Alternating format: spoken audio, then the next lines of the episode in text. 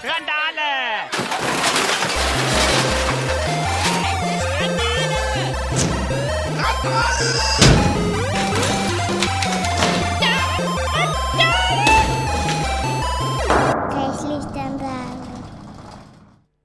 Ja, auch von mir nochmal. Schön, dass ihr alle da seid. Äh, um mit uns zusammen ein bisschen das Jahr aus feministischem Blick Revue passieren zu lassen. Stichwort Refreshing Memories. Vielleicht müssen wir nicht äh, unseren letztjährigen feministischen Jahresrückblick Revue passieren lassen, sondern es sind ja auch in diesem Jahr einige Dinge passiert oder auch nicht passiert, von denen wir uns vielleicht gewünscht hätten, dass sie passiert wären. Wir haben uns vorgenommen, eine Stunde so ein bisschen äh, brainstorming-mäßig über die Dinge zu sprechen, die uns im Gedächtnis geblieben sind. Ähm, und wir wollen versuchen, dass, äh, auch wenn es vielleicht viel gibt, was wir kritisch anzumerken haben, auch aus einer empowernden, lösungsorientierten Perspektive zu machen. Das heißt, uns zu überlegen, ja, wie gehen wir denn jetzt eigentlich damit um als Feministinnen, als die wir uns äh, identifizieren, als die wir hier sitzen und was machen wir eigentlich mit den Dingen, die da äh, passiert sind. Genau, das mache ich nicht alleine. Also normalerweise mache ich den Podcast Reichlich Randale allein, aber diesen feministischen Jahresrückblick mache ich nicht allein. Äh, es ist sehr schade, dass es mir nicht gelungen ist, äh, vielleicht eine schwarze Frau oder eine Transfrau mit hier auf der Bühne zu haben. Ähm, falls es äh, im Raum Interessierte gibt, die Lust haben, im nächsten Jahr vielleicht bei sowas mitzumachen, meldet euch auf jeden Fall bei mir. Äh, ich würde das sehr äh, begrüßen und äh, mich freuen. Aber ich freue mich natürlich trotzdem sehr, dass ihr beide hier bei mir seid. Einmal äh, Mirjam, aka Nujum und Daniela Die Horst auf Twitter, äh, wo ihr uns vielleicht schon mal wahrgenommen habt. Ja, schön, dass ihr da seid. Hallo, Hallo. danke für die Einladung.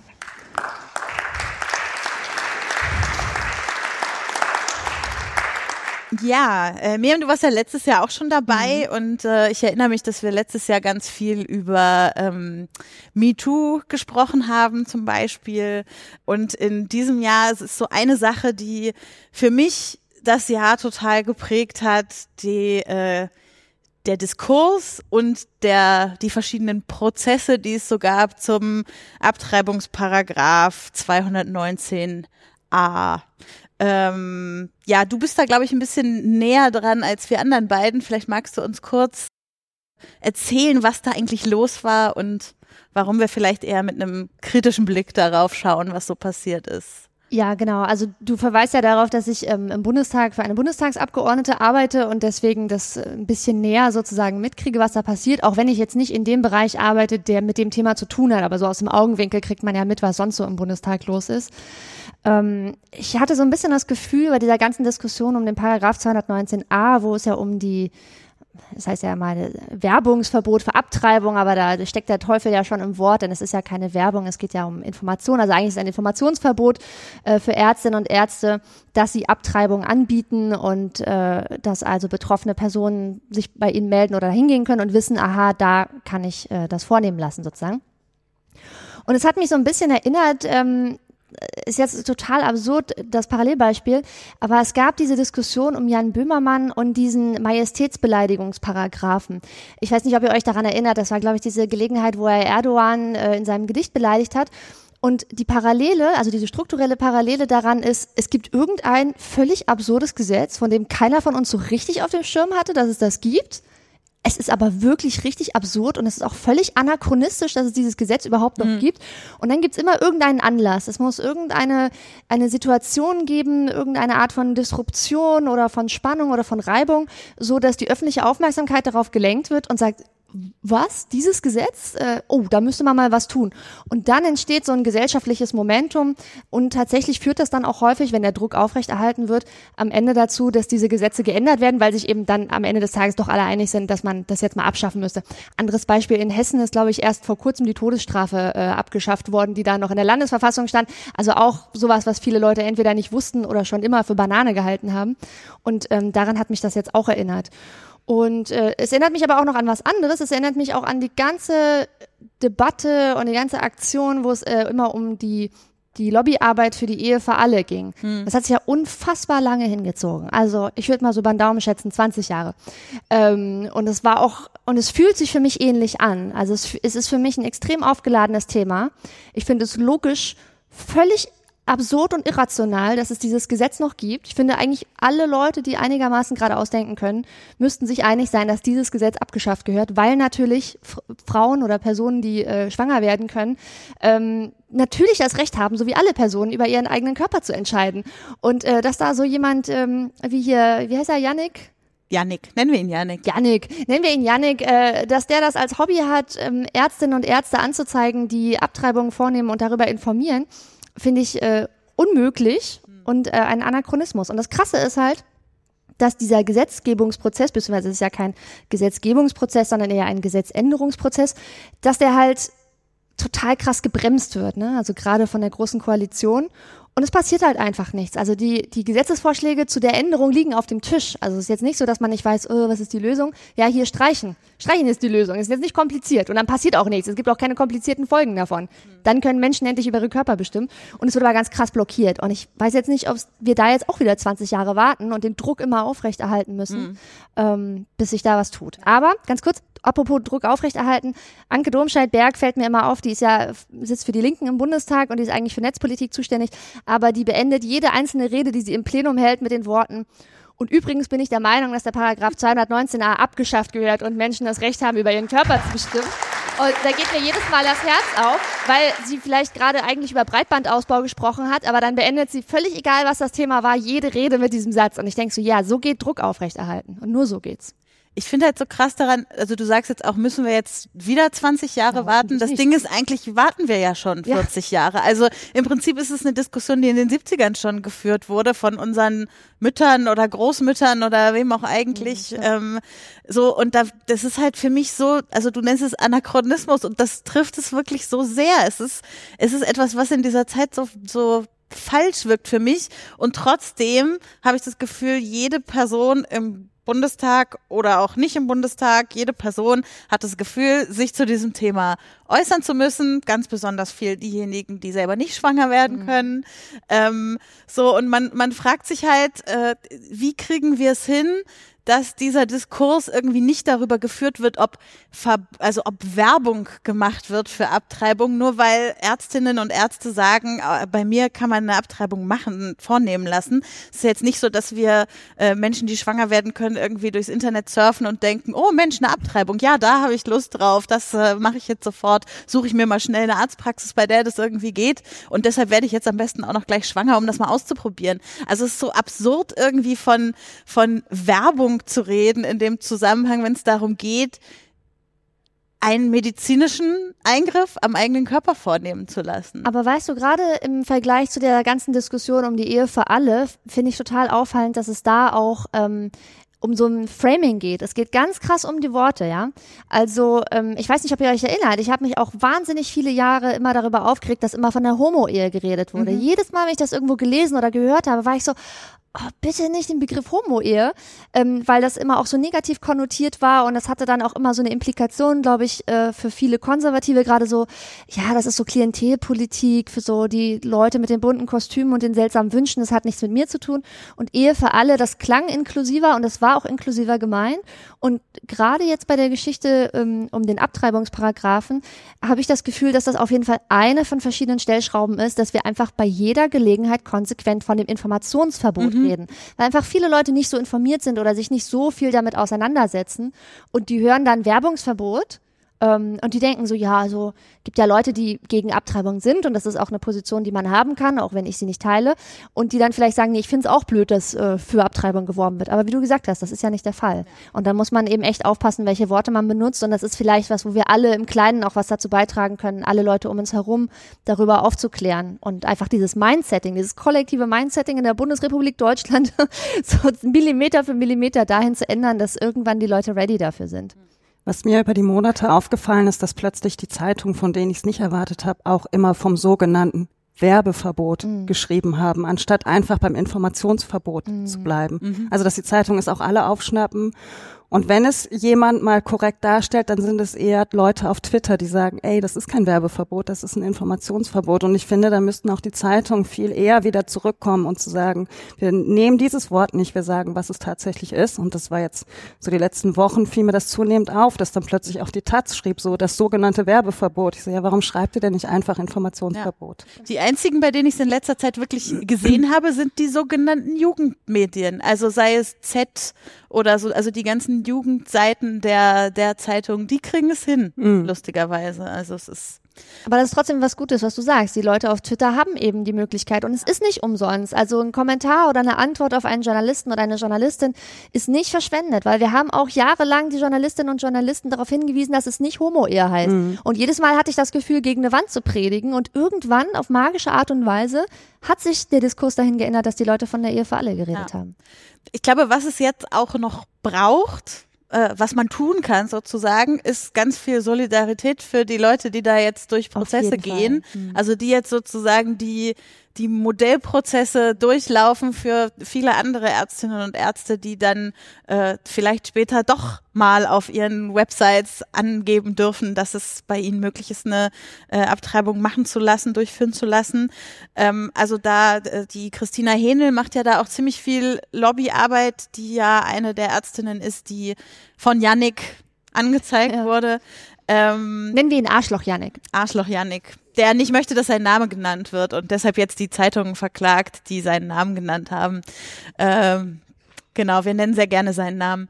Ähm, genau, ähm, also ich glaube, das ist wirklich was, wo man jetzt was tun kann. Also auch gerade wenn es so viele Leute gibt, die, äh, die, die sagen, ich habe irgendwie eine Meinung dazu und ich möchte einsetzen, was meine mhm. Machtposition in der Gesellschaft ist, dann geht irgendwie zu Prozessen hin, unterstützt die Ärztinnen und Ärzte dabei. Ähm, also ich bin jetzt nicht der große Fan von irgendwelchen Unterschriftenkampagnen, aber warum nicht auch mal da in die Richtung irgendwie aktiv werden und äh, es ist halt auch verdammt wichtig. Ich habe mich irgendwann selbst bei dem Gedanken erwischt, als so auftaucht, habe ich gedacht, ja Mensch, ich bin jetzt auch 38, vielleicht komme ich ja auch bald mal hoffentlich in die Wechseljahre, dann interessiert mich das ja alles nicht mehr und fand mich gleich im selben Moment ganz schäbig, weil ich dachte, mein Gott, es betrifft so viele Menschen, mhm. ähm, die unter diesen Paragraphen noch leiden und nicht wissen, wohin. Und jetzt ploppen ja auf Twitter auch ganz viele Geschichten auf von Frauen, die sich Hilfe gesucht haben, die bei Pro Familia waren und vor verschlossene Türen fast gerannt mhm. sind, ja. Und da muss einfach unglaublich viel noch passieren. Genau. Es ist ja am Ende nicht nur das äh, Informationsverbot. Es ist ja auch ganz viel, was drumherum noch passieren muss diesbezüglich. Also sei es, äh, wie so eine Beratung aussieht, die äh, die schwangere Person durchlaufen muss, bevor mhm. die Abtreibung möglich ist. Also, also was da denen eigentlich erzählt wird, ob es da irgendwie Mentorship, Begleitung gibt und so weiter für solche Situationen. Also ich glaube, da ähm, sind wir noch sehr am Anfang von einem Prozess, obwohl glaub, wir seit ja. 50 Jahren drüber reden. Und ich glaube, warum man sich eben auch nicht zurücklehnen darf, ist, dass ähm, unsere Entwicklung nicht immer nur aufwärts und vorwärts ist, sondern am Beispiel der USA kann man sehen, dass sich das auch ganz krass zurückdrehen kann. Also was da alles erkämpft wurde im Bereich Abtreibungsrechte mhm. und was davon jetzt aber alles verloren geht. Da machen da reihenweise die Abtreibungskliniken zu oder hier ähm, Planned Parenthood, die ja nicht nur Abtreibung durchführen, sondern generell für äh, Sexualgesundheit mhm. sozusagen beraten zur Seite stehen, ähm, denen wird irgendwie die Unterstützung gekürzt und so weiter. Und ich meine, wir haben mindestens eine Partei im Bundestag, die, glaube ich, sofort auf diesen Kurs einschwenken würde, wenn sie mal das Sagen hätte. Ähm, ich glaube, da müssen wir auch echt wachsam sein und dürfen nicht uns in der Sicherheit wiegen, äh, das, was wir erkämpft haben, gehört uns jetzt, das geht auch nicht wieder verloren. Und von hier aus geht's nur aufwärts. Mhm.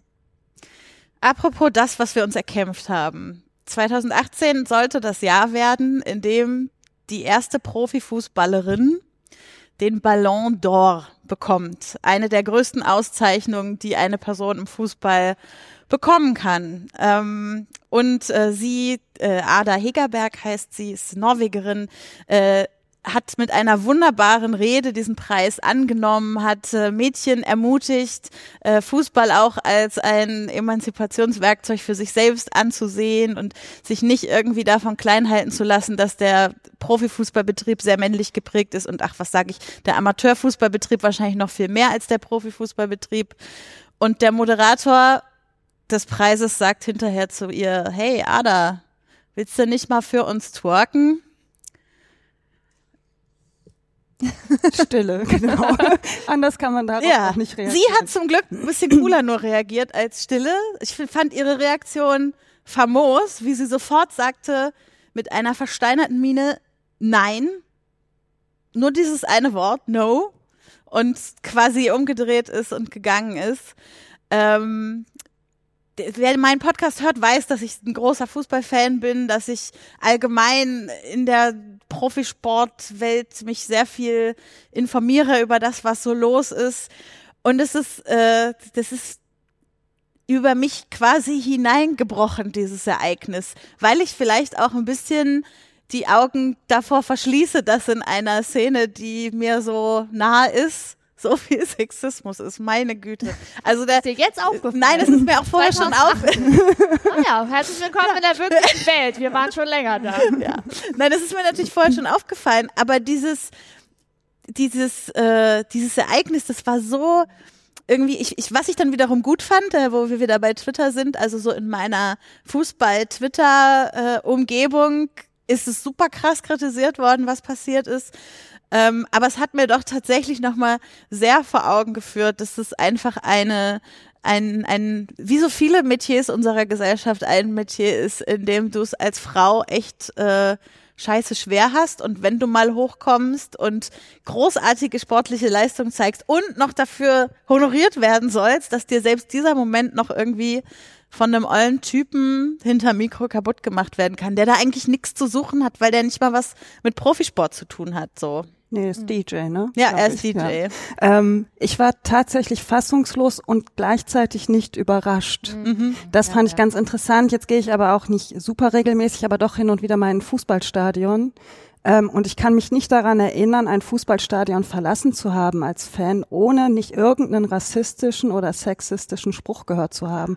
Und da fand ich das eigentlich mal, also so schlimm wie das war, dieser Spruch, und ich auch dachte, ey, sag mal, hast du sie nicht alle? Bist ich konnte auch die ersten Stunden, das kam abends, glaube ich, irgendwann. Ich war erst am nächsten Tag in der Lage, überhaupt irgendwas dazu zu schreiben. Ähm, hat es mich dennoch nicht überrascht. Und das fand ich super frustrierend, dass ich dachte, ja, aber es passt eigentlich. Irgendwie passt es. Ja, und es gibt ja auch ähm, in so vielen anderen Branchen gab es dieses Jahr auch wirklich Gelegenheiten, wo man nicht genug Hände zum Facepalmen hatte. Also eine andere Sache, die mich emotional auch extrem aufgeregt hat, war diese ganze Geschichte um Serena Williams und ihren Oh ja, Catsuit. ja. Habt ihr das mitbekommen? Ähm, Serena Williams im Prinzip die krasseste Tennisspielerin unserer Zeit, aber eigentlich auch aller Zeiten, die alles gewonnen hat und alle platt macht auf dem Tennisplatz. Ähm, inzwischen auch Mutter, zweifache Mutter oder nur einfache? Ich weiß nicht. Also sie hat mindestens ein Kind bekommen. Ich glaube auch erst dieses Jahr oder letztes Jahr und dann relativ kurz nach der Geburt auch sofort total krass wieder in den Profisport eingestiegen und so weiter. Und es ging darum, dass sie äh, also bei Turnieren eine im Prinzip eine lange Leggings anhatte. Ne? Also es ist so ein spezielles, ähm, also es sieht aus wie eine Leggings, es bedeckt halt die Beine komplett und es ist aber so ein bisschen enger, also so ähnlich wie, ich glaube, es hat so eine ähnliche Funktion wie Stützstrümpfe, weil es nämlich, ähm, wie heißt das, wenn man hier so Bloodclotting kriegt? Äh, Thrombose? ja, genau, es soll Thrombosen verhindern. Und sie hatte halt ein erhöhtes Thromboserisiko nach der Geburt. Und es ist ihr dann verboten worden, dieses Kleidungsstück bei Turnieren zu tragen, auch mit so einer total absurden Begründung irgendwie, dass das nicht professionell ist und dass sie auch Respekt vor dem Sport haben muss und so. Und ich wollte wirklich meinen Kopf auf so einen Ziegelstein schlagen, ähm, weil ich dachte so, aha, diese super kurzen Tennisröckchen, die Tennisspielerinnen seit Jahrzehnten tragen müssen, sind wichtig, um die Professionalität des Tennissports zu erhalten. Oder ich meine, ein anderes Beispiel, ne? Beachvolleyball. Beachvolleyballerinnen müssen ja auch diese super knappen Höschen tragen. Und ich denke immer, das hat ja wohl mit dem Sport nichts zu tun, was die Leute anhaben, also die Frauen in diesem Falle. Und es hat auch nichts mit dem Sport zu tun, dass das besonders knapp sein muss. Und das da hat mich einfach auch wieder so eine, so eine Wut und so eine Rage erfüllt von dieser Sinnlosigkeit und dieser Ungerechtigkeit und dieser Unfairness. Also völlig unmöglich. Und ein anderes Beispiel auch noch Profisport. Ich war dieses Jahr im Sommer in Frankreich und habe da zufällig eine, nicht zufällig, wir haben es geplant, aber ich habe eine, eine Etappe von der Tour de France live gesehen und das war zufällig, das war in den Alpen am Col de la Colombière und ähm, da gibt es diese Aktion, dass einmal, das sind zwei verschiedene. Einmal gibt es äh, eine Gruppe von Frauen, die die gleiche Strecke der Tour de France auch immer fahren, weil ja bei der Tour de France nur Männer mitmachen. Und damit protestieren sie also regelmäßig dagegen, dass Frauen ausgeschlossen sind von der Tour de France und fahren diese Strecke auch. Die fahren die Strecke allerdings immer, ich glaube, einen Tag vorher oder einen Tag nachher. Das heißt, die fahren die Strecke, wenn sie nicht abgesperrt ist, das heißt im normalen Straßenverkehr. Und dann gibt es davon unabhängig noch ein zweites anderes Event, an einem Tag von der Tour de France, und das war eben dieser Tag, wo ich da war, gibt es eine Gruppe von äh, Profisportlerinnen, also Profi-Fahrradfahrerinnen, die auf der gleichen Strecke, die die Männer an dem Tag fahren, auch fahren, aber halt so ein bisschen versetzt, ein paar Stunden vorher, die fangen dann früher an, können dann aber eben auf der abgesperrten Strecke fahren und es ist dann so ein richtiges Rennen gegeneinander und es ist auch so, oh, wer gewinnt und so. Während bei diesem ersten Event geht es einfach nur darum, als Gruppe diese Strecke entlang zu fahren. Und ich war also da an der Strecke, an diesem Berg am Colle la Combert und dann kamen erst die Frauen und dann die Männer. Und deswegen hatte ich mich dieses Jahr auch relativ viel damit beschäftigt und fand das total interessant. Also ich hatte, ich finde es immer so krass, wenn man selber feststellt, wo man noch so blinde Flecken hat, so Dinge, über die man noch nie nachgedacht hat. Also ich kam mir auch richtig dumm vor. Erstens, ähm, dass ich überhaupt durch diese Aktion von denen und dafür ist ja super, dass sie das machen, überhaupt das erste Mal darüber nachgedacht habe, ja, stimmt, wieso dürfen da eigentlich keine Frauen mitfahren? Das ergibt eigentlich keinen Sinn. Also wenn sie wenn sie das können, sollen sie das doch einfach machen. Warum ist das jetzt hier eine reine Männerangelegenheit? Und dann kam ich mir nochmal so richtig dumm vor. Da sieht man dann so den eigenen Sexismus im Kopf. Ich hatte mir halt irgendwelche Frauen vorgestellt. Also ich hatte mir so vorgestellt, so, ja, dann gibt's halt so eine Frauengruppe und die fahren dann da diese Strecke lang. Und als die kamen, ist mir aufgegangen, das sind die besten Radrennfahrerinnen der Welt, weil eine hatte so Olympiaringe auf dem Arm tätowiert, weil sie natürlich Olympiagold gewonnen hat im Radrennsport. Mhm. Und die mhm. waren natürlich super durchtrainiert es waren einfach, das waren Weltsportlerinnen. Und ich dachte so, wie dumm von dir. Also warum bist du nicht darauf gekommen, dass es natürlich im Frauensport, im Frauenradrennsport ähm, auch wahnsinnig begabte, tolle Sportlerinnen gibt. Und dann war ich auch ein bisschen schockiert davon, wie krass eingeschränkt auch da meine, meine Vorstellungskraft ist. Äh, apropos Frauen, die mitmachen dürfen bei Sportevents, wo sonst äh, nur Männer zugelassen sind. Äh, man kann über Darts denken, was man will, aber da sind äh, auch, die, äh, das ist ja mal über Weihnachten die große Weltmeisterschaft und dieses Jahr machen dort zwei, äh, zwei Frauen mit. Und da gab es auch einen großen Eklat, ich glaube am Tag, zwei Tage vor Weihnachten oder so, da hat der Co-Moderator von Sport 1 ähm, während eines Matches einer dieser Damen unfassbar penetrant in einer Hemmungslosigkeit darüber abgerantet, wie schlimm das für diesen Mann ist, dass er jetzt gegen eine Frau antreten muss und dass er sich ja, es ist ein mentaler Sport und er könne sich ja überhaupt nicht konzentrieren. Also jetzt nicht, weil er sie anguckt, aber die Tatsache, dass es die Möglichkeit gibt, dass er gegen eine Frau verlieren könnte. Also unter was für einen Gott, Druck ihn das setzen ja, würde. Karriereende. Ich und auch richtig viel Mitleid sofort. Tatsächlich, also ich, ich nehme nicht gerne Typen in Schutz, aber der Moderator war wirklich, der hat immer versucht, ihn wieder runterzukriegen und er ist immer wieder und und dann am Ende der Sendung, wahrscheinlich hat ihm jemand gesagt, sorry Junge, vielleicht entschuldigst du dich mal, hat er sich dann entschuldigt dafür, dass er ja eigentlich gar nichts Sexistisches gesagt hat. Also so ein Anführungszeichen, ja, ja, so eine ja, ja. Non-Entschuldigung. Also er, er, er, hätte, also er hat nicht immer gesagt, ich habe es nicht sexistisch gemeint. Er hat gesagt, ich habe nichts Sexistisches gesagt. Es ist so, es ist, es ist durch wie viele Sportarten es sich zieht, ja, es ist Aber immer das Gleiche. Das hat der DJ ja auch gesagt. Er hat es dann mhm. darauf geschoben, dass das nicht richtig verstanden hätte. Mhm. Weil er ja Fran Franzose ist er, glaube ich, und sie hat auf Englisch, und dann hat er ja seine Frage eigentlich auch auf Englisch gestellt, aber entschuldigte sich ja dann damit, er hätte es irgendwie nicht so richtig. Ganz schön billige Entschuldigung mhm. auch. Ja. ja. Aber ganz kurz nochmal zu diesem Beispiel zurück mit der, mit der Fußballerin und dem Twerken. Was mich dann auch noch beschäftigt hat, ich habe dann auch die Berichterstattung darüber gelesen und ich habe dann auch gelesen, dass sie selber das hinterher auch so ein bisschen runtergespielt hat. Also dass sie auch gesagt hat, ah, war jetzt auch nicht so schlimm und habe ich jetzt auch gar nicht als so sexistisch empfunden obwohl, wie du es ja so schön beschrieben hast vorhin, man an ihrer Mimik und ihrer Reaktion sehen konnte, dass es in dem Moment schon auch ziemlich uncool fand. Und dann habe ich mich gefragt, ob das auch wieder so ein typisches Beispiel dafür ist, dass sie in ihrer Rolle jetzt eben nicht einen riesen Aufriss machen kann, weil das vielleicht auch wieder ihrer Karriere schadet. Ähm, sie, sie sich auch keinen medialen Shitstorm leisten kann, dass dann heißt, oh, die Zicke und die hat doch da den Preis gewonnen und jetzt macht sie hier so ein Theater und es war doch gar nicht sexistisch gemeint und so.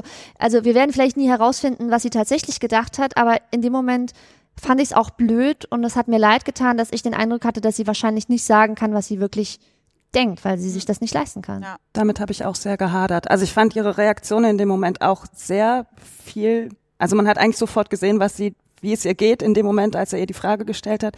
Aber wie sie dann hinterher anfing, es zu relativieren, da habe ich auch lange drüber nachgedacht, wie ich das jetzt empfinde. Mhm. Finde ich das jetzt, ist es okay oder ich fand es auch schade, hatte aber auch den gleichen Ansatz, dass ich dachte, genau. wahrscheinlich geht genau das eben dann noch nicht, jetzt zu sagen, ey, das war aber voll scheiße, wie du mit mir umgegangen bist. Und es ist natürlich auch gleichzeitig schwierig oder ähm, problematisch, weil jede Frau, die so eine Situation dann nicht anspricht, das ja auch insgesamt wieder so ein bisschen normalisiert. Ne? Mhm. Ne? Also das muss ja jetzt gar nicht eine Profisportlerin sein, aber in jedem anderen Kontext, wenn eine Freundin von mir einen sexistischen Spruch hört und dann so, das alles nicht so schlimm findet und ich mich bei nächster Gelegenheit über den gleichen Spruch beschwere, dann äh, ist das ja auch so, ja, ach, die ist immer, Miriam ist immer so sensibel und oh, so politisch korrekt hier. Ich, ich kenne ja auch Frauen, die haben damit kein Problem. Genau. Aber die haben das vielleicht einfach nicht gesagt oder sich nicht getraut oder in dem Moment war es nicht war es nicht angemessen äh, oder sie sind dafür noch nicht sensibilisiert oder was auch immer. Vielleicht fanden sie es auch wirklich nicht schlimm. Ja, ich will jetzt, wie gesagt, ich will jetzt auch der Profifußballerin nicht unterstellen, dass wir wissen oder dass wir wissen, was sie gedacht hat. Wissen wir halt nicht. Aber ich glaube, da muss man schon diese gesellschaftlichen Strukturen auch so ein bisschen durchdenken, warum Leute vielleicht nichts sagen ja, im Augenblick. Also schon alleine, wenn ich an mich selber denke und wie mhm. viele Jahre äh, ähm, wie soll ich es nennen, äh, Einfluss von Feministinnen in meinem Umfeld und Menschen aus dem Internet, die sich feministisch engagieren und äh, so Prägung dadurch, wie viele Jahre es gebraucht hat, bis ich nicht mehr vielleicht, wenn ich mal was gesagt habe, das aber vielleicht dann wieder zurückgenommen habe, wenn andere Gegenargumente mhm. kamen oder was weiß ich, sondern dass ich mittlerweile irgendwo hingehe, mich auf so eine Bühne setze und sage, ich mache jetzt hier einen feministischen Jahresrückblick und äh, erzähle einfach Dinge, die mir als Feministin auf der Seele brennen. Das hat Jahre gebraucht und keine Ahnung, meine Eltern verstehen das immer noch nicht, warum ich sowas hier mache und mich hier hinsetze. Also das ist, äh, ich, ich kann da jede Frau oder jede Person, die sexistisch angegangen wird, verstehen, dass sie es nicht tut. Auch wenn ich mir natürlich wünschen würde, dass viel mehr Leute da was sagen und da eine Solidarität auch herrscht untereinander. Auch eine Solidarität von Typen übrigens, die unterwegs sind mit Frauen, denen äh, sexistisch was an den Kopf geworfen wird. Und da geht es jetzt nicht darum zu sagen, das ist aber meine Freundin, fass sie nicht an, sondern, äh, äh, sondern um wirklich ein Gespür dafür zu entwickeln, dass da gerade was passiert, was was die Frau neben mir uncool findet und äh, was einen Grund hat, der strukturell bedingt ist so. Also so dieses Gespür fehlt mir einfach manchmal so bei Leuten in meinem Umfeld. Ist aber auch schwierig, finde ich. also manchmal sitzt man irgendwie ja. mit sieben, acht Leuten am Tisch und einer macht einen blöden Spruch und dann gucken sich vielleicht drei, vier an und mhm. denken eventuell dasselbe, aber keiner spricht es wirklich aus und alle kichern so ein bisschen vor sich hin. Mhm. Und mir fällt das total schwer. Also ich bin dabei weitem noch nicht so weit, wie ich gerne wäre. Deswegen, wie so eine Reaktion, dass man dann Dinge relativiert, finde ich nicht gut, kann ich aber nachvollziehen, weil mir fällt es auch oft schwer, gerade wenn du mit Freunden am Tisch sitzt, wo du denkst, dass du eigentlich vielleicht ein relativ gleiches Mindset hast. Das wäre jetzt auch der Fokus, in den ich es nochmal gerne schieben würde, unsere Diskussion. Also ähm, das ist jetzt nichts, was ich an einem großen Ereignis festmachen könnte, was dieses Jahr passiert ist. Aber mir ist so stark aufgefallen, wie selten vorher, ähm, wie viel Scheiße auch in meinen Communities passiert, so in denen ich unterwegs bin, in denen ich vielleicht für mich einen Safe Space finde, aber dann halt mitkriege, dass jemand anders dort nicht cool aufgenommen wird, dass äh, rassistische Sprüche gemacht werden, ähm, dass Leute sich dafür verteidigen, das N-Wort zu verwenden, dass, äh, keine Ahnung, ähm, Feministinnen sagen, Transfrauen würden nicht dazugehören. Also all diese Dinge in, in, in Communities, in denen ich unterwegs bin und eigentlich das Gefühl habe, langsam anzukommen und zu Hause zu sein und dann zu erleben, was da eigentlich auch so viel, wie viel Mist da passiert. Das ist was, womit ich total äh, auch in den letzten Wochen mich beschäftigt habe, weil es so schwer ist, sich Strategien dafür zu überlegen, was tue ich dann eigentlich? Also was ist das Richtige? Soll ich lieber die Person gleich ansprechen, die irgendwas gesagt hat, oder mache ich es lieber später in einer ruhigen Minute? Äh, oder ist das nicht total paternalistisch der Person gegenüber, die äh, um die es ging sozusagen? Also es ist so so ein so ein Aushandeln in mir selbst gerade, mit dem ich da zu kämpfen habe. Ja, man entscheidet das ja auch in jeder Situation wieder neu. Und es gibt ja auch so einen gewissen Zielkonflikt, zumindest so empfinde ich das, weil ich einerseits immer das Gefühl habe, wenn wir vorankommen wollen und wenn wir Momentum und Stärke entwickeln wollen, dann müssen wir eben auch Allianzen schmieden. Und das Problem ist eben, dass man Allianzen dann auch schmiedet zwischen denen, die sich ich sage mal, ein bisschen radikaler, aber ich meine das im positiven Sinne, die sich radikaler positionieren und denen, die nicht so weit auf dem Spektrum sind. Ähm, und das hast du in antifaschistischen Kontexten genauso wie in feministischen Kontexten und so weiter. Und du hast halt Leute, die vielleicht so einen kleinen, gemein, also ge kleinsten gemeinsamen Nenner haben, aber dann geht es schon relativ stark auseinander. Und dann ist eben immer die Frage, nimmt man den Fokus auf den kleinsten gemeinsamen Nenner ähm, und sagt, okay, das ist, da streiten wir beide für das Gleiche. Oder fokussiert man dann darauf und sagt so, also für mein Gespür bist du noch nicht korrekt genug so. Das sehe ich als Zielkonflikt und da weiß ich, weiß ich auch immer nicht so genau. Also zum Beispiel jetzt einfach äh, wirklich äh, Anti-Nazi-Demos zum Beispiel. Ähm, ich persönlich finde das total gut, dass Leute aus unterschiedlichsten Hintergründen und mit unterschiedlichsten Weltanschauungen. Und ich finde es auch total wichtig, dass aus verschiedensten Richtungen Leute sich gegen Nazis, gegen Rassismus, gegen Faschismus positionieren. Und ich finde, ähm, ich finde sportorientierte Antifa-Demos ähm, genauso wichtig wie die großen Familiendemos, wo Leute aus dem bürgerlichen, vielleicht sogar aus dem bürgerlich-konservativen Milieu kommen, die dann mit ihren Omas und ihren Kindern auf die Demo gehen. Und es ist dann von vornherein klar, das ist jetzt eine ruhigere Demo und äh, da ist auch nicht so viel Polizeipräsenz und so. Also unteilbar zum Beispiel, ja. Ich finde es halt auch super, dass es unteilbar gibt. Das sind Leute, die so viele unterschiedliche Positionen haben, also was ich da alles für Plakate gesehen habe bei Unteilbar, wofür die Leute noch alles demonstriert haben, ähm, die sich sonst in anderen Punkten nicht einig wären. Aber da waren sie sich einig, dass sie gegen Rassismus ähm, und die gesellschaftliche Spaltung demonstrieren. Und das ist eine Entscheidung, die muss man, die muss jeder für sich jeden Tag wieder neu treffen und auch in jeder Situation, wie du es gesagt hast. Was ist jetzt angemessen? Und häufig hilft, glaube ich, schon auch so eine Sensibilisierung, ähm, dass man vielleicht in der Situation nichts sagt, aber ich glaube, es ist schon viel gewonnen, wenn man zumindest versucht, hinterher darüber zu reflektieren. Also ich habe das mit, mit meinem Partner oder mit Freundinnen und Freunden häufig, ähm, dass wir manchmal nach einer Situation nochmal drüber reden und sagen, ich hatte den Eindruck, dass diese Person, dass ihr das unangenehm war. Ja, stimmt, den Eindruck hatte ich auch. Oder eben genau anders. Oder sollen wir sie mal fragen, ob das blöd war, ob wir da in Zukunft einschreiten sollen. Und dann einfach nochmal so eine Reflexionsrunde einzuschieben. Das hilft schon, finde ich. Mhm. Ähm, auch wenn man sich dann natürlich erstmal schlecht fühlt, weil man vielleicht nichts gesagt hat, obwohl man findet, man hätte was sagen sollen. Es ist natürlich auch schwierig, wenn man sich in einer Community bewegt, in der man sich relativ sicher fühlt, in der man die Menschen auch zu schätzen weiß und plötzlich feststellt, oh scheiße, aber hier komme ich jetzt gerade nicht weiter oder ich fühle mich jetzt gerade nicht sicher, ich brauche Hilfe oder irgendwas. Und das ist natürlich immer leichter, das jemandem gegenüber zu äußern, den man nicht mag oder der die eigene ähm, Einstellung vielleicht auch nicht so teilt. Und ich finde, es wird immer dann schwierig, wenn man sich eigentlich in einer Community bewegt, in der man sich sonst immer eben seinen Safe Space hat, ja. Und dann stößt man, also ich stoße dann auch sehr schnell an meine Grenzen, weil ich dann eben auch nicht weiß, wie gehe ich jetzt damit um. Ziehe ich mich jetzt zurück, spreche ich die Person im Einzelnen an.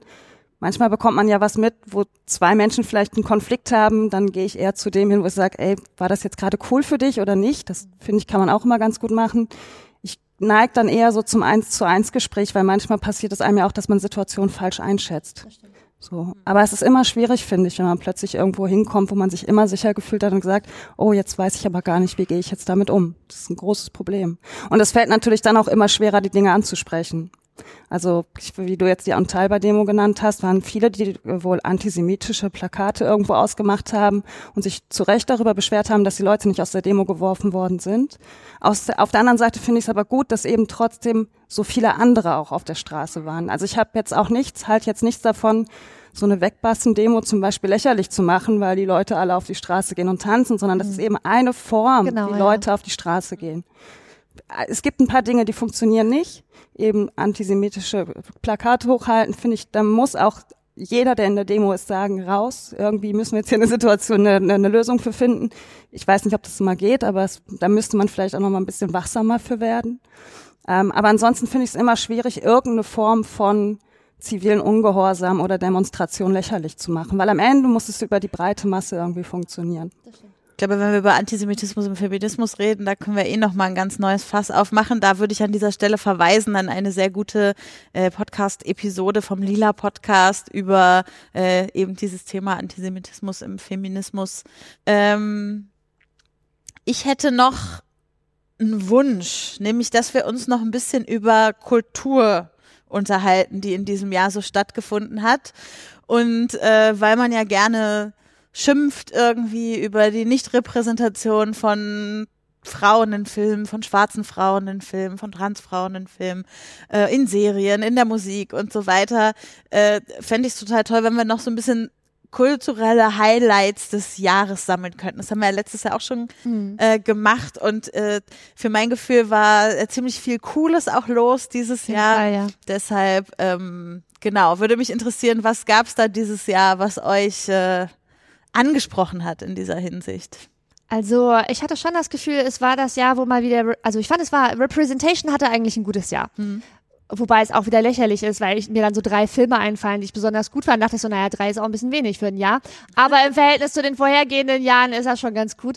Ähm, also ich denke einmal an Black Panther. War das dieses Jahr oder ja, letztes Jahr? War dieses Jahr. Black Panther ähm, war so ein Film, Ocean's 8 natürlich auch und äh, Crazy Rich Asians ähm, waren auf jeden Fall drei Filme, die ich nicht nur geguckt habe, weil ich neugierig war und weil ich interessiert war und weil ich schon Blog-Reviews darüber gelesen hatte und so, sondern ich habe auch in den letzten Jahren verstärkt so ein Gespür dafür bekommen und ich habe das Gefühl, dass das in meinem Umfeld und bei meiner Schwester oder Freundinnen und Freunden auch so ist, ähm, dass man im Prinzip auch mit so einer Kinokarte Politik macht. Also so wie man ja auch ähm, im Supermarkt, wenn man die Bioprodukte kauft, äh, durch seinen, also dass man durch sein Konsumverhalten auch zeigen kann, wo man politisch steht und eine Message senden kann. Und ich meine jetzt beim Supermarkt, äh, dass man vielleicht bestimmte Pro Produkte boykottiert oder andere verstärkt kauft, um zu zeigen, wo man steht. Ähm, das ist vielen Leuten klar, aber ich habe irgendwie so ein Gefühl entwickelt über die letzten ein, zwei Jahre, ähm, dass es einfach Filme gibt, wo ich sage so, dafür möchte ich auf jeden Fall Geld ausgeben. Und es ist mir auch wichtig, dass diese Kinokarte, die ich gekauft habe, in diesem gesamten Box-Office, was am Ende gezeigt wird, der Film hat so und so viel eingespielt, dass das da irgendwie mit drin ist und dass ich eine von Millionen von Zuschauerinnen auf der Welt bin, die dazu beigetragen hat. Das heißt so, ja, natürlich kann man Filme machen, wo der gesamte Cast aus schwarzen Menschen besteht und es ist wahnsinnig erfolgreich oder wo der Cast hauptsächlich aus Frauen besteht oder hauptsächlich aus asiatischen Personen. Ähm, es gab ja auch gerade eine Studie, ja. große Überraschung Filme mit einer Frau in der Hauptrolle haben sich 2018 besser verkauft als solche mit Männern in der Hauptrolle, womit ja die Filmindustrie nicht rechnen konnte. Nee, das war schon ein bisschen Jahren. überraschend, ja. Äh, das äh, war ja bis jetzt immer die Begründung äh, sozusagen dafür, dass ja Frauen sind ja die ganze Zeit damit aufgewachsen, sich auch mit männlichen Helden identifizieren zu müssen, weil es keine Frauen gab. Und äh, dass Männer sich aber mal mit einer weiblichen Heldin identifizieren müssten, das könnte man ihnen jetzt ja nicht zumuten. Und äh, jetzt zeigt sich, man macht es und es funktioniert. Also das ist äh, hätte man sich vielleicht bei Hunger Games 1 schon denken können, aber das ist auch schon wieder ein paar Jahre her, aber das stimmt ja. Ja und ja. ja ein Ding, dass Frauen auch Schauspielern können und dass sie auch zum Beispiel malen können. Man könnte ja auch viel mehr Frauen mal ins Museum bringen. Mhm. Oder aufs nee, das auf Theaterbühren. In der Tate-Galerie. Die ja, Tate-Galerie hat doch gerade verkündet, dass sie jetzt äh, ein Jahr lang nur Frauen ausstellen. Ja, ich habe das auch gesehen. Ich fand das auch ganz nett, aber es gibt seit Jahrzehnten Museen, die jedes Jahr einfach immer nur Männer zeigen. Mhm. So, und ich fand das auch gut. Das Monopol-Magazin schrieb dann aber irgendwie ein krasser Schnitt, wo ich dachte, oh, okay, äh, das Barberini, es ist so gerade, habe ich mich so ein bisschen drauf eingeschossen. Äh, die zeigen seit zwei, drei Jahren nur äh, Ausstellungen von entweder männlichen Künstlern oder halt äh, eine, eine Ausstellung mit vielen Künstler und Künstlerinnen. Aber es gab noch keine Ausstellung von einer Frau. Und ähm, so krass finde, also das ist ja für mich als Frau Normalität. Ich gehe ins Museum und sehe die, die, den Blick eines Mannes auf die Welt. Und ich glaube, ich war in diesem Jahr im Urlaub in sehr vielen Museen und bin dadurch sehr viele Sammlungen gelaufen und war dann irgendwann ganz erschüttert, als ich feststelle, ach guck mal, irgendwann so 1970, 1950, 1920 tauchen da mal so die ersten Künstlerinnen auf und je näher das an 2018 kommt, umso mehr Künstlerinnen werden das auch.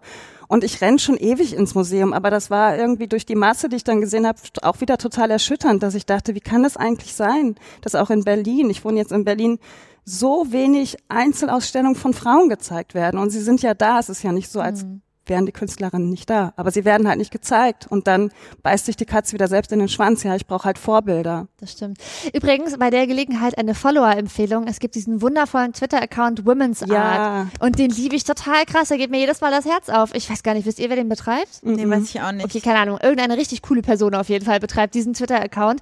Ähm, und der, diese Person twittert einfach regelmäßig Kunstwerke und wirklich das ist alles, also Performance oder irgendwelche konstruierten Dinge, Installationen, Handarbeit. Gemälde, Handarbeit, also wirklich großer Kunstbegriff, ähm, Kunstwerke von Frauen und zwar wirklich aus der gesamten Weltgeschichte. Also es geht irgendwie hier bei der ersten Venus, äh, die da irgendwie modelliert wurde in der Steinzeit oder so, geht das los, bis Sachen, die letztes Jahr erst ähm, erschaffen wurden und das ist total spannend, weil das meinen Horizont auch total erweitert hat. Jedes Mal, wenn mir das in die Timeline gespült wird, also ich folge diesem Account und so alle paar Tage sehe ich irgendwas und denke so, oh cool und dann retweete ich die Sachen auch immer und dieser Account macht mir sehr, sehr viel Spaß. Und übrigens, wenn sie dann ausgestellt werden oder wenn die Frauen es in den Film geschafft haben, dann werden sie ja immer noch meistens schlechter bezahlt als die Männer. Und das war ja auch wieder ein Thema, um das es in diesem Jahr sehr viel ging, beziehungsweise dann werden vielleicht die weißen Darstellerinnen immer noch besser bezahlt als die schwarzen, hatten wir ein Beispiel, ne? Ja, aber doch auch Sandra Bullock hatte doch herausgehandelt, dass sie für Oceans jetzt äh, besser bezahlt wurde, als sie bezahlt werden sollte, weil sie darauf äh, quasi beharrt hat, dass die Herren in den Oceans-Filmen vorher ja auch ein bisschen mehr verdient haben. Aber das ist wahrscheinlich was, was man sich auch erst erlauben kann, wenn man eine gewisse Position hat. sagen. Ja. Aber man kann eben die Position auch benutzen, um für andere Leute zu kämpfen. War das nicht das Beispiel mit Jessica Chastain und äh, Octavia Spencer, dass sie darauf bestanden hat, dass Octavia Spencer auch die gleiche Gage bekommt wie sie? Und das finde ich einfach ein cooles Beispiel dafür, wie man auch so eine Position benutzen kann. Also ich habe bei ähm, bei verschiedenen Veranstaltungen moderiert in den letzten Jahren, wo ich mich immer darüber geärgert habe und immer ge damit gekämpft habe. Ich habe so eine Co-Moderation gemacht mit einem Typen und wir hatten einfach die gleiche Arbeit, den gleichen Aufwand, die gleiche Zeit auf der Bühne und ich habe halt immer weniger gekriegt als er und ich fand es immer ziemlich nicht einleuchtend. Ähm, und dass wir jetzt dieses Jahr das erste Mal gleich bezahlt wurden, liegt auch daran, dass er sich ganz krass für mich eingesetzt hat und dass er in den letzten Jahren immer gesagt hat, das kann ja wohl nicht sein. Die muss genauso bezahlt werden wie ich. Also wenn ihr in so einer Position seid, dann nutzt ihr auf jeden Fall auch aus, euch auch für andere einzusetzen. Aber auch für euch selbst. Ähm, zurück zu den kulturellen Highlights. Ich habe auch ein paar und äh, auf, also auf Serienebene finde ich gab es sehr sehr viele. Wer da, äh, also da machen wir auch noch bei den Kulturpessimistinnen einen Jahresrückblick, wo ich da noch ein bisschen äh, intensiver drüber sprechen werde. Ich möchte aber zumindest eine hervorheben, nämlich äh, The Doctor. Jodie Whittaker, äh, die dieses Jahr äh, das erste Mal einen weiblichen Doktor gespielt hat bei Doctor Who. Äh, ich bin Hingerissen. scheinen Fans im Publikum zu Ich bin wirklich, also ich, man muss dazu sagen, ich bin keine, die schon seit 20 Jahren Doctor Who guckt. Ich habe damit äh, mit der letzten Staffel begonnen, äh, bin aber sehr affin für alle so Science-Fiction-artigen Serien, wenn sie dann noch so ein bisschen historischen Anspruch haben, umso besser. Und äh, also die Staffel, die da jetzt lief, in all ihrer Awareness für verschiedenste Themen, also sei es, dass es eine Folge über Rosa Parks gab, in der wirklich die weißen Personen äh, am Ende de, also in denen sie sich nicht rausreden konnten mit, wir haben ja als die, die jetzt hier angekommen sind, Rosa dabei geholfen, sondern sie waren die, die am Ende dafür verantwortlich war, dass sie nicht auf ihrem Platz äh, sitzen konnte im Bus. So. Also sie, sie wurden nicht entlassen aus ihrer Verantwortung, nur weil sie da als super aware Personen aus der Zukunft irgendwie hingereist sind. So, das war sowas, was mich äh, geflasht hat und überhaupt. Also ich meine, Jodie Whittaker musste ja einiges einstecken von Menschen aus diesem Fandom sagen wir es, wie es ist, von Männern aus diesem Fandom, die äh, nicht damit leben konnten, dass der Doktor jetzt eine Frau sein sollte. Äh, die Szenen in der ersten oder zweiten Folge dieser Staffel haben jetzt auch gezeigt, dass es schon mal einen weiblichen Doktor gegeben haben muss, denn sie sagt ja, oh, es ist eine lange Zeit her, dass ich solche Kleidung getragen habe. Also es ist, äh, äh, das, das hat mich wirklich äh, total gefreut. Was ich weiß nicht, guckt ihr das auch? Also es Ich wollte gerade fragen, äh, wie lange läuft das denn überhaupt schon? Also wie lange gibt's die Serie schon? äh, 60er, 70er, 60er? 63 und dann gab es das äh, ein Reboot äh, und da von diesem Reboot sind wir jetzt in der elften Staffel. Ah, okay. Also ich gucke es nicht, aber ich kriege, habe das natürlich mitgekriegt mit dem weiblichen Doktor, weil mir die ganze Zeit äh, begeisterte GIFs in die Timeline gespielt werden von Leuten, die das gucken und ich äh, beobachte das wohlwollend und erfreut aus der Ferne, auch wenn ich die Serie selber nicht gucke. Und mein zweites kulturelles Highlight ist, äh, es dreht sich sehr um eine Person, nämlich um Janelle Monet, äh, die ja Multitalent ist, Sängerin, Musikerin, Schauspielerin, also äh, Performance Art Künstlerin, äh, auf so vielen Ebenen irgendwie eine künstlerische Person ist die dieses Jahr das Album Dirty Computer rausgebracht hat und zwar nicht einfach nur als Musikalbum, sondern als sogenanntes Emotion Picture. Also sie hat einen Film dazu auf YouTube gemacht, kann also ist 45 Minuten ungefähr. Ich kann es sehr empfehlen. Äh, ist in einem afrofuturistischen Setting angelegt. Äh, Leuten soll werden ihre Erinnerungen gelöscht und man durchlebt so mit der Hauptperson, die sie selber spielt, diese Erinnerungen, die gelöscht werden sollen, die dann jeweils untermalt sind von einem der Lieder dieses Albums.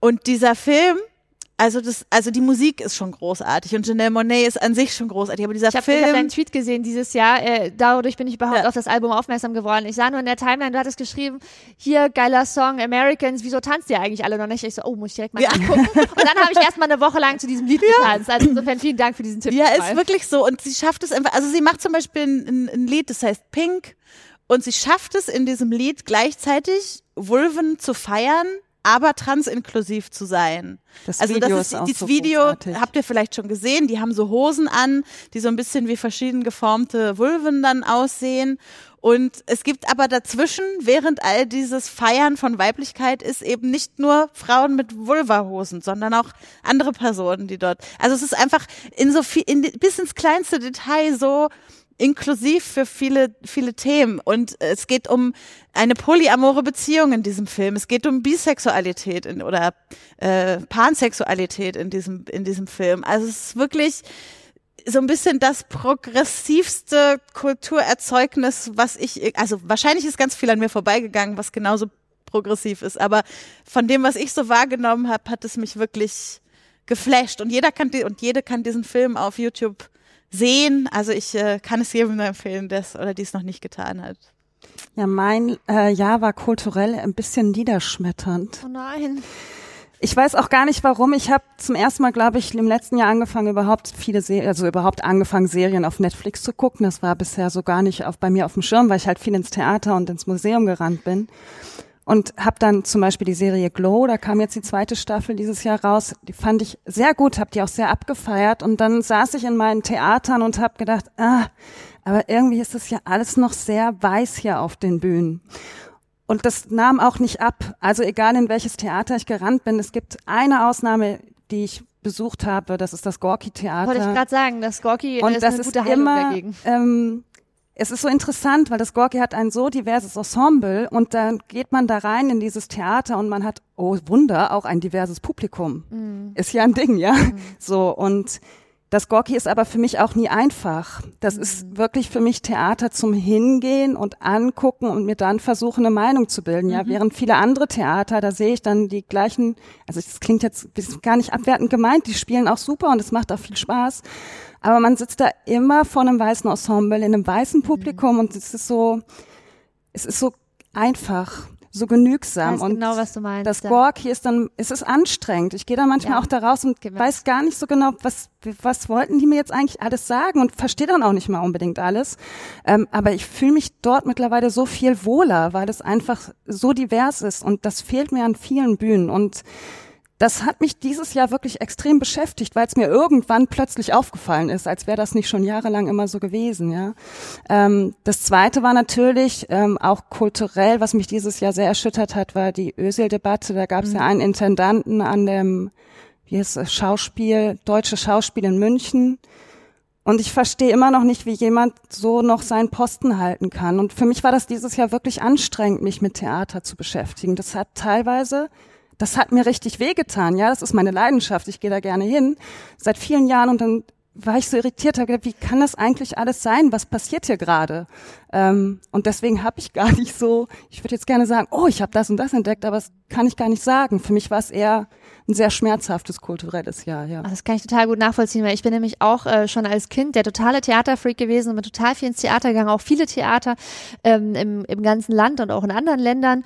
Und ähm, es hat ein bisschen nachgelassen in den letzten Jahren und ich habe jetzt auch das Gorki für mich entdeckt und ich war jetzt tatsächlich gerade über Weihnachten wieder zu Hause bei meiner Familie und wir sind in das Theater gegangen, wo ich im Prinzip meine gesamte Kindheit und Jugend äh, verbracht habe und ich fand das Stück so scheiße und ich mit meinen Eltern und ich fand die Inszenierung scheiße und es war genau wie du gesagt hast, es war so überhebliches blödes, weißes Gelaber und es war irgendwie alles nicht interessant und hatte nichts mit dem echten Leben zu tun. Und wenn ich nicht mit meinen Eltern da gewesen wäre, wäre ich schon vor der Pause äh, rausgegangen.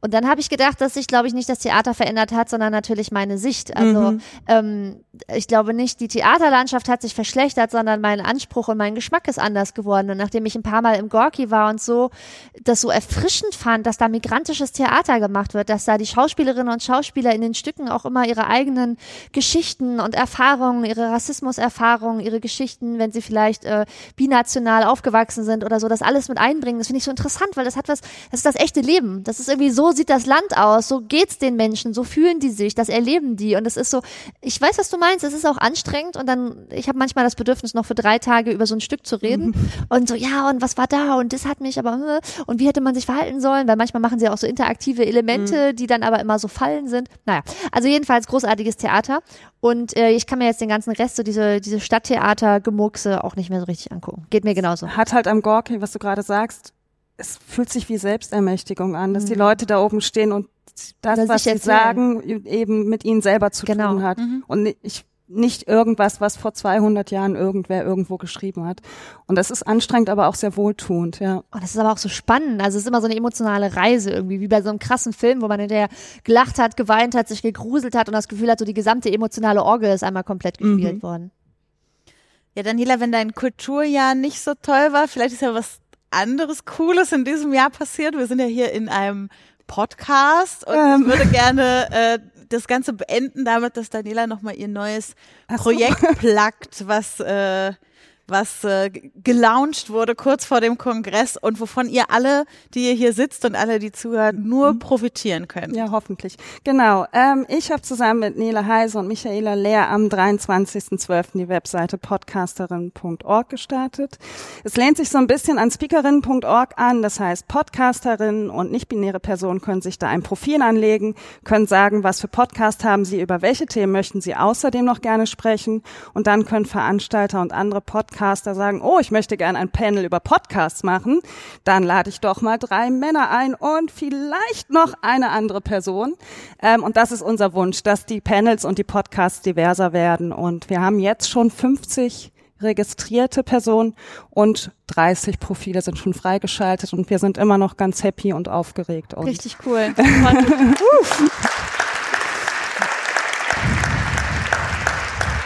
Nein, ich durfte das ja so ein bisschen äh, mitverfolgen in der Entstehung und äh, ich, äh, es ist seit dem 23. kein Tag vergangen, an dem ich nicht geguckt habe, was sich schon so. noch so für tolle neue Profile dort ergeben haben. Also äh, guckt dort vorbei und äh, ja, dann bevor ich gleich noch ein passendes Bild zum Abschluss dazu zeigen möchte, würde ich mich gerne bei euch bedanken, dass ihr, äh, dass du wieder und du das erste Mal dabei warst hier Sehr beim gern. feministischen Jahresrückblick. Ich hoffe, wir machen das wirklich zu einer kleinen Tradition und Sehr sitzen gerne. nächstes Jahr wieder an gleicher Stelle und äh, ja, erzählen ein bisschen über das, was uns so bewegt hat. Vielleicht bewegt sich ja im nächsten Jahr noch ein bisschen mehr als in diesem. Steht zu hoffen. Danke für die Einladung. Danke. Und äh, zum Abschluss äh, passend zu den Podcasterinnen ein Tweet, der vorhin äh, durch Twitter äh, wanderte.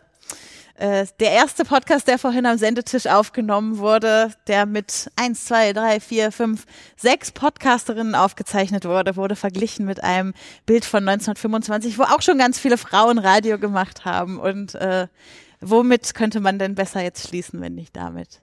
Toll, dass ihr da wart. Vielen Dank. Dankeschön.